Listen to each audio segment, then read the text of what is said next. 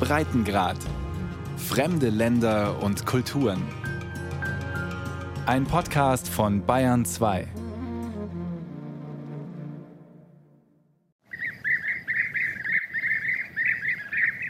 It's so many colors on it and they're very very bright. Er hat so viele Farben, sehr, sehr leuchtende Farben und einen langen spitzen Schnabel, um Bienen und andere Insekten zu fangen.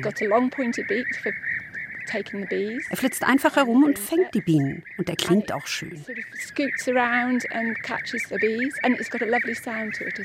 Würdest du sagen, er ist so groß wie eine Amsel, Nick? Die Größe einer Amsel oder so ähnlich. Es ist also kein großer Vogel. Das ist fast ein tropischer Farbenmix. Und der Klang ist auch irgendwie tropisch. Heute tatsächlich ein paar Bienenfresser zu sehen, das wäre das Größte für Sharon und Nick Duggan. Sie tragen Wanderschuhe, Fließjacke und einen Hut als Sonnenschutz, suchen den Himmel mit dem Fernglas nach Vögeln ab. Gestern sind sie hier im spanischen Tarifa angekommen, gelegen an der Straße von Gibraltar an der äußersten Südspitze des europäischen Kontinents. Mit ihrem Wohnmobil stehen sie jetzt ein paar Kilometer östlich der kleinen Stadt an der Punta Camorro. Rund zweieinhalbtausend Kilometer Reise haben sie hinter sich von der südenglischen Grafschaft Devon bis hierher. Die Bienenfresser, auf die sie hoffen, fliegen in die entgegengesetzte Richtung aus dem Winterquartier in Afrika um die dreieinhalbtausend Kilometer zu Nistplätzen in Europa. Bueno, estamos yendo a Punta Camorro, que es un observatorio Punta Camorro ist ein Beobachtungspunkt direkt an der Küste, ganz in der Nähe der Stadt Tarifa. Eh, Und das ist einer der besonderen Punkte für das Thema Vogelzug. Denn hier ist die kürzeste Distanz zwischen Afrika und Europa, nämlich die berühmten 14,2 Kilometer.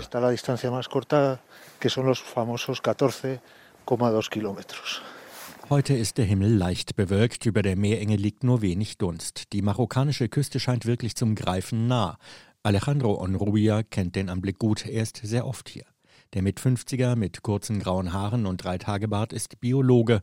Er arbeitet für die Stiftung Migres, die sich vor allem mit dem Zug der Raubvögel über die Meerenge befasst. Und Raubvögel sind auch tatsächlich unterwegs, freut sich Nick. Watching a flock of booted eagles wir beobachten einen Schwarm Zwergadler. Sie kreisen und nutzen die Thermik. Sie sind ziemlich tief, wenn sie auf dem Weg von Afrika hier ankommen, steigen hoch und gleiten nach Spanien hinein. Wer den Vogelzug an der Meerenge beobachten will, der braucht auch das richtige Wetter, weiß Nick. The best time to come here is just after a bad weather system die beste Zeit, hierher zu kommen, ist kurz nach einem Schlechtwettersystem. Dann sind nämlich alle Vögel aufgehalten worden.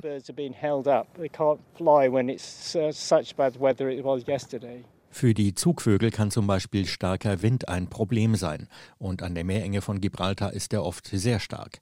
Das Rifgebirge in Marokko und der Berg Aljibe in Spanien wirken wie eine Art Trichter. Tarifa gilt deshalb auch als eine der Welthauptstädte des Windes und ist ein Traumziel von Windsurfern und Kitern. Starker Ost- oder Westwind treibt die Vögel ab, während sie über die Meerenge fliegen, sodass der Weg für sie erheblich länger wird. Und Greifvögel wie die Zwergadler Sie brauchen gutes Wetter, damit sie sich an der marokkanischen Küste dank Thermik in die Höhe schrauben können. Denn mit ihren großen Flügeln ist aktives Fliegen zu kräftezehrend. Sie müssen einen großen Teil der Strecke übers Meer segeln. Deshalb gibt es bei schlechtem Wetter einen regelrechten Stau vor der Meerenge und umgekehrt oft einen Massenansturm, wenn die Bedingungen dann wieder besser werden. Aber manchmal fliegen die Vögel auch, wenn es noch riskant ist, erklärt Biologe und Vogelkundler Alejandro. La mayoría de las veces van a esperar a, a, buscar las condiciones. Lo que pasa es que estamos en la época de cría. O sea, entonces, las aves ahora tienen cierta urgencia. Normalerweise werden sie auf bessere Bedingungen warten, aber die Brutzeit beginnt bald. Die Vögel haben es jetzt also schon etwas eilig, die Brutgebiete zu erreichen. Wer zuerst kommt, kann sich den besten Nistplatz holen. Und irgendwann kommt der Moment, in dem der innere Antrieb sagt, ich kann nicht länger warten.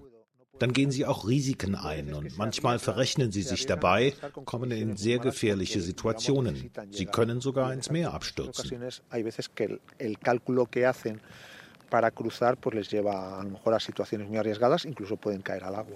Das sind die Tage, an denen die spektakulärsten Fotos gelingen. Die Beobachtungsstation an der Punta Gamorro liegt auf 100 Metern über dem Meer und manche Vögel haben beim Segeln dann so viel Höhe verloren, dass sie fast auf gleicher Höhe mit Hobbyornithologen und Wissenschaftlern an die Küste kommen.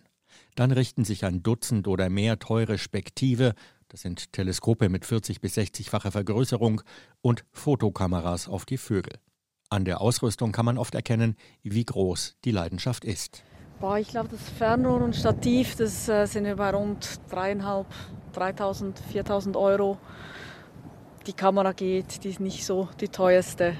Das ist auch so 1500 Euro wahrscheinlich. Also es, es läppert sich zusammen, Fernglas und so weiter. Die Frau mit den langen dunkelblonden Haaren lächelt hinter dem Fernrohr von Swarovski. Unter Kennern sind die Gläser mindestens so berühmt wie die Edelsteine des österreichischen Konzerns. Nur Leica und Zeiss haben bei Vogelfreunden ähnlichen Klang. Auch das Stativ ist von einer Edelmarke. Bei 60-facher Vergrößerung muss es wirklich stabil sein, damit das Bild nicht unruhig wird. Franziska Lörcher ist seit ihrer Kindheit begeistert von Vögeln, besonders seit ihrem großen Schlüsselerlebnis, der Auswilderung von Bartgeiern. Ich habe als Kind die erste Auswilderung in der Schweiz damals vor mittlerweile 31 Jahren habe ich mitbekommen und das hat mich irgendwie nie mehr ganz losgelassen. Und dann ging es dann irgendwie auf, dass ich das professionell auch machen konnte. Franziska kommt aus Zürich, hat teures Equipment mit und ist doch keine Bankerin. Sie hat Biologie studiert und arbeitet heute für die Stiftung Pro Bad Geier. Hier an der Meerenge macht sie aber tatsächlich Urlaub. Professionell ist sehr viel Computerarbeit. Also ich arbeite auch in der angewandten Forschung. Da gibt es Berichte, da gibt es Finanzierungsanträge und so weiter, Koordinierung. Und hier ist einfach draußen sein und die Vögel genießen, beobachten, bestimmen und so weiter.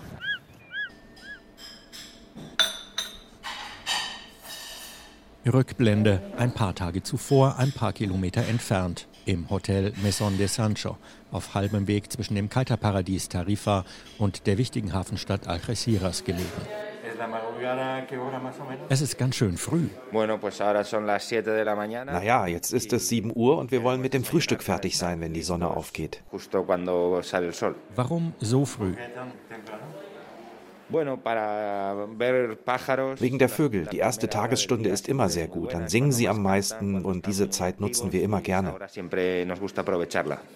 Javi Elorriaga betreibt mit einem Freund die kleine Firma Birding the Strait, zu Deutsch etwa Vögel an der Meerenge beobachten. Englisch ist heute auch die gemeinsame Sprache der Birdwatcher weltweit.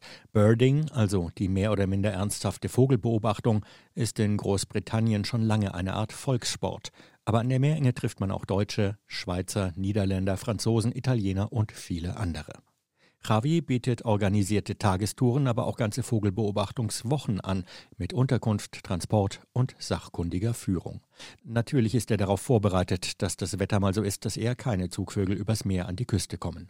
Aber im Hinterland gibt es genug zu entdecken für seine Gäste, etwa ein Dutzend Vogelfreunde, die tatsächlich aus den USA an die Meerenge gekommen sind. Instead of driving back to Tarifa, we'll go a bit further north, but not for a long distance. And there is one of the highlights of the day is that we will be visiting the colony of the bald ibis. Anstatt Richtung Tarifa zu fahren, werde ich ein bisschen weiter nach Norden fahren, aber nicht weit. Es gibt einen echten Höhepunkt des Tages. Wir besuchen die Kolonie der Waldrappe.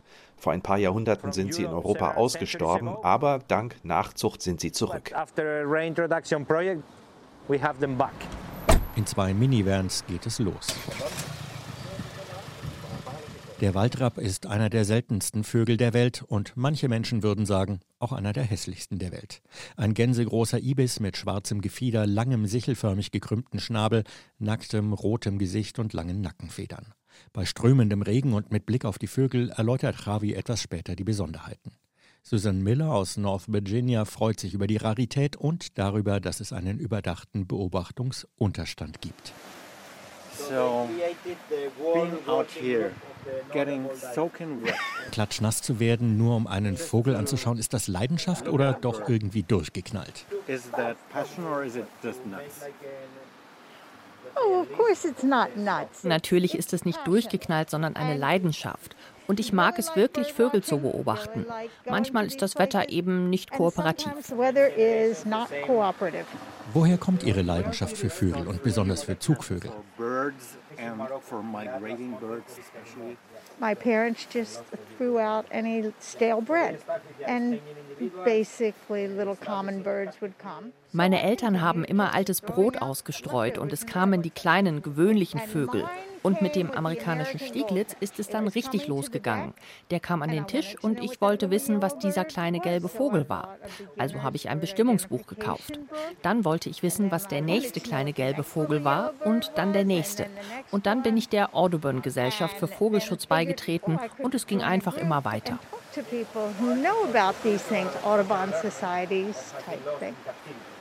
And then it just went on from there. Suzanne Miller hat für die Navy gearbeitet und bekommt eine gute Pension. Sie und ihr Mann gönnen sich gerne Vogelbeobachtungsreisen. Genauso wie Richard Myers aus Pennsylvania mit seiner Frau. Yeah, it was, I don't know, a little over $7,000, I think, for, for this trip. Es waren wohl etwas mehr als 7000 Dollar, glaube ich, für diese Reise. Wir leben ziemlich einfach und stecken unser Geld in Reisen. Das unterstützt ja auch die Arbeit, die Umweltschützer und Forscher rund um den Vogelzug machen. Also also helfen wir irgendwie auch den Vögeln, wenn wir die Vögel beobachten. Die wissen nichts davon, aber wir wissen, dass das eine wichtige Sache ist. Wir freuen uns, dass wir das machen können. Die überseeische Vogelzugreisegruppe ist nicht nur zum Vergnügen unterwegs. Sie schafft Arbeitsplätze. Die touristische Nachfrage macht Naturschutz, Vogelschutz auch wirtschaftlich attraktiv. Den CO2-Abdruck blendet man da erstmal aus. Und vielleicht wären Heliskiing oder Karibik-Kreuzfahrt ja wirklich die schlechtere Alternative. Ein anderer Stopp im Landesinneren, rund 20 Kilometer Luftlinie von Tarifa. Blick auf Feuchtwiesen und auf die nächste spektakuläre Attraktion.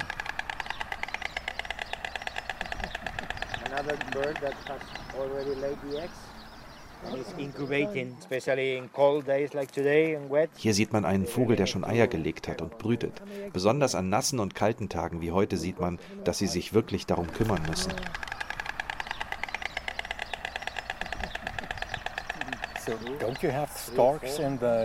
Gibt es denn keine Störche in den USA? In uh, Florida there are wood storks. In Florida gibt es Waldstörche, die sind kleiner und stämmiger. Und bei uns sind Störche nicht so weit verbreitet. Die sind also wirklich eine Attraktion. Yeah, yeah, for us, yeah. It's you know, it's like with a lot of birds. There's birds that are near das ist wie mit vielen Vögeln. Es gibt Arten um einen herum, die nimmt man als normal wahr, aber andere Leute kommen von überall her, um sie zu sehen. Und dann gibt es viele andere Orte, an denen wir für uns unbekannte Arten sehen, die dort ganz gewöhnlich sind. Vögel sind wirklich eine Art Beispiel dafür, wie wir mit der Umwelt umgehen, denke ich. Und bei vielen Vogelarten, die wir in den Vereinigten Staaten haben, da gehen die Populationen leider dramatisch zurück populations are in dramatic declines, unfortunately. Gut, ich war vielleicht ungerecht. Richard hat sich schon als Lehrer für Umweltschutz stark gemacht. Er ist im Sierra Club aktiv, der größten Naturschutzorganisation der USA und natürlich bei den Vogelschützern der National Audubon Society. Ich gönne dem Rentner seine Fast-Forschungsreisen. Und es stimmt, Vogelfreunde sind ein touristischer Faktor an der Meerenge. In Vor-Covid-Zeiten waren es zuletzt 15.000 bis 20.000 pro Jahr. Zum Vergleich in den drei Sommermonaten der eigentlichen Hauptsaison in Tarifa und an der Meerenge kommen um die 70.000 Urlauber.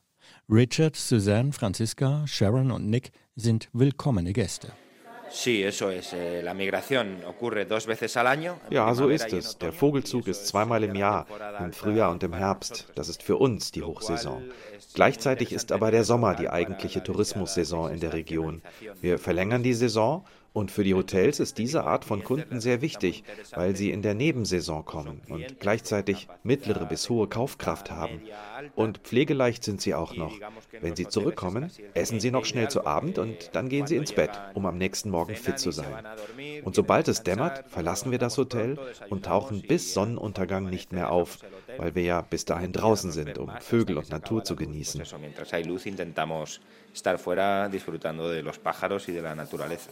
Die Politik hat das Prinzip zwar auch erkannt, aber die Kassen der Kommunen sind leer. Der gepflegte Unterstand bei der Waldrappkolonie ist eine echte Ausnahme, sagt Javi, entstanden dank des Engagements einer naturkundlichen Gesellschaft. Aber die meisten Beobachtungspunkte sind schlecht ausgestattet. Oft gibt es keinen Unterstand, sehr selten Toiletten und einen der wichtigsten Beobachtungspunkte in der Nähe von Algeciras, der Hafenstadt im Süden der Provinz Cádiz, findet man nur als Eingeweihter. Er liegt an einer Küstenstraße, abgelegen, ohne jedes Hinweisschild, zweieinhalb Parkplätze in einer unübersichtlichen Kurve. Die Gemeinde Tarifa hat vor gut fünf Jahren ein großes Beobachtungszentrum an der Nationalstraße nach Algeciras eröffnet. Die Bauarbeiten hatten schon 2005 begonnen. Die Finanzierung war schwierig, der politische Wille wechselnd. Es steht nun endlich und es macht sich gut, sagt Javi los mecanismos de la administración hacen que todos estos esfuerzos sean en vano. Aber die Bürokratie macht vieles kaputt. Dann sind alle Bemühungen umsonst. Es gibt private Anstrengungen, es gibt Infrastruktur von der Migres Stiftung, hier mit privaten Mitteln ein Observatorium zu schaffen, das auch wir für unsere Firma nutzen können. Die Stiftung Migres konnte 2016 bei Punta Camorro in alte Armeegebäude einziehen und hat dort eine Art Besucherzentrum eingerichtet, mit Toiletten und Sonnenschutz. Aber der Stiftung geht es wie vielen im Umweltbereich, die Mittel sind knapp. Auch in Andalusien, obwohl die autonome Region Umweltschutz schon früh als touristische Werbung entdeckt hat. Eh,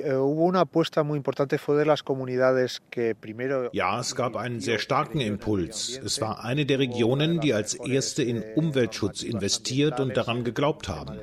Mit guten Vorschriften zum Thema Schutz von Naturräumen, zum Thema Artenschutz. Aber es stimmt, in der Krise sind die Mittel ausgegangen, Regelungen wurden verwässert, es fehlte Geld für Natur- und Artenschutz. Das merken wir heute noch. Aber die Europäische Union lenkt zum Beispiel mit den Next Generation Fonds Mittel in das Thema Umwelt um. Migres kann heute nicht mehr in dem Umfang zählen wie noch vor zehn Jahren. Im Frühjahr ist jahrelang nicht mehr professionell gezählt worden. Jetzt hat die Universität von Cadiz ein neues Programm aufgelegt. Und dass das Observatorium von Migres von Energiekonzernen mitfinanziert worden ist, das sehen manche Naturschützer kritisch. Sie unterstellen, die Stiftung habe sich kaufen lassen und positive Stellungnahmen zu den Windkraftwerken an der Meerenge erstellt.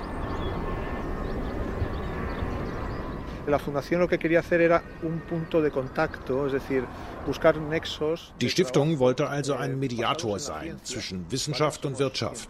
Als Wissenschaftler müssen wir Probleme einschätzen und Lösungen suchen, Maßnahmen vorschlagen, die wirksam sein können.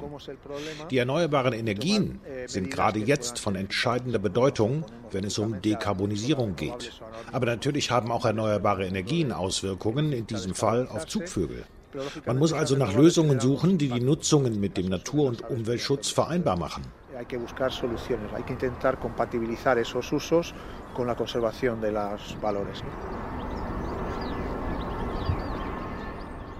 In den Ebenen hinter der Windwelthauptstadt Tarifa und auf praktisch jedem Gebirgskamm der Gegend stehen heute Windräder. Buchstäblich Hunderte obwohl sie Vogelfreunden auch in Spanien als Killermaschinen gelten und sie in etlichen Reihen den Zugvögeln im Weg stehen, die nach der schwierigen Meeresüberquerung ohnehin erschöpft sind. Y desde el año 2008 todos los parques eólicos de la zona Eh, Seit 2008 haben alle Windparks in der Gegend professionelle Ornithologen, die an jedem Tag des Jahres die Generatoren anhalten können. Wenn sie Vogelschwärme in der Nähe der Windkraftanlagen beobachten, können sie die Anlagen in weniger als einer Minute stoppen und so Kollisionen reduzieren. Ese es un ejemplo de una medida que puede compatibilizar una actividad socioeconómica con la conservación de los valores. Sí. Kritiker sagen, trotzdem gäbe es zu viele tote Vögel durch die Windräder und Studien dazu würden verhindert, weil die Stiftung einerseits im Umweltschutz aktiv sei, andererseits aber eben auch über die Ausgleichszahlungen der Energieversorger vom Windkraftbusiness profitiere. Alejandro sagt, das System sei international ein Vorbild. Tatsächlich ist dies die erste Gegend auf der ganzen Welt, an dem Windkraftanlagen so für Vögel abgeschaltet wurden. Jetzt macht man das auch in anderen Ländern. Portugal hat sofort nachgezogen. In den USA macht man es an einigen Orten und von der Europäischen Kommission sind Experten gekommen, um zu prüfen, ob es anderswo umgesetzt werden kann poder Tatsächlich stehen an diesem schönen Frühlingstag die Windräder direkt hinter Punta Camorro still. Auf dem Grat etwas weiter östlich laufen sie, das sieht man. Und tatsächlich kommen jetzt Greifvögel im 30-Sekunden-Takt an. Da kommt noch ein Zwergadler angesegelt, ziemlich tief. Auch Schwarzmilane, Rohrwein und Schmutzgeier sollten vorbeikommen. Ganz gut zu sehen, denn sie ziehen im Moment nicht in großer Höhe.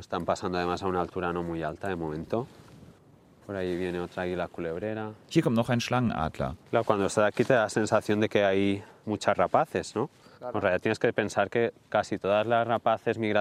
Man hat hier natürlich das Gefühl, dass es sehr viele Greifvögel gibt, weil praktisch alle Greifvögel, die in Westeuropa brüten, hier durchziehen.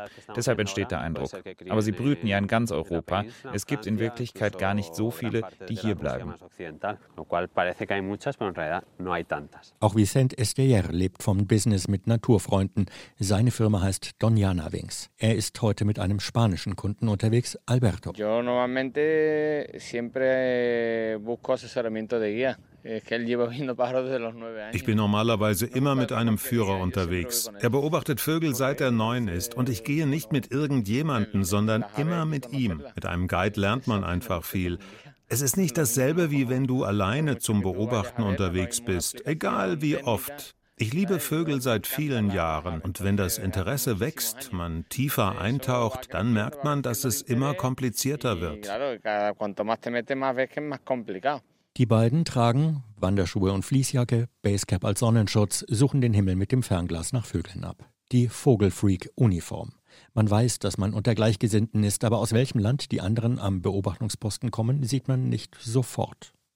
Alberto Charana ist im Schnitt einmal pro Monat mit Vicent unterwegs. Das ist nicht billig. Ein Tagestrip, bei dem er den Vogelspezialisten ganz für sich alleine hat, kostet ihn immerhin 275 Euro, als Stammkunde vielleicht etwas weniger. Alberto ist selbstständiger Finanzberater. Er verdient gut, kann sich seine Zeit frei einteilen. Mein Lieblingsvogel ist der Bienenfresser. Heute war noch keiner dabei, aber der gefällt mir sehr. Ich mag alle Vögel, aber Bienenfresser, der Klang der Bienenfresser, das bedeutet für mich, jetzt geht der Frühling in Spanien wirklich los. Da sind sie wieder, die begehrten Bienenfresser. Oder eben auch nicht. Die ersten ziehen wohl erst noch. Eine Enttäuschung? Nein, sagt Britin Sharon, die die Begeisterung für die regenbogenbunten Vögel ja teilt. Birding, das sei immer auch eine Wundertüte. You never know what you're going to see from one moment to the next. Du weißt nie, was du von einem Moment auf den anderen zu sehen bekommst. Es kann etwas Spektakuläres sein, wie ein spanischer Kaiseradler. Oder einfach so etwas wie heute Morgen. Da haben wir eine gerade angekommene Nachtigall gehört. Es geht um das Unbekannte, das du von Tag zu Tag erlebst. Du bist draußen an der frischen Luft, siehst die Sonne, hörst die Vögel. Es gibt nie Enttäuschungen. The animals, the wildlife, everything. You're never disappointed.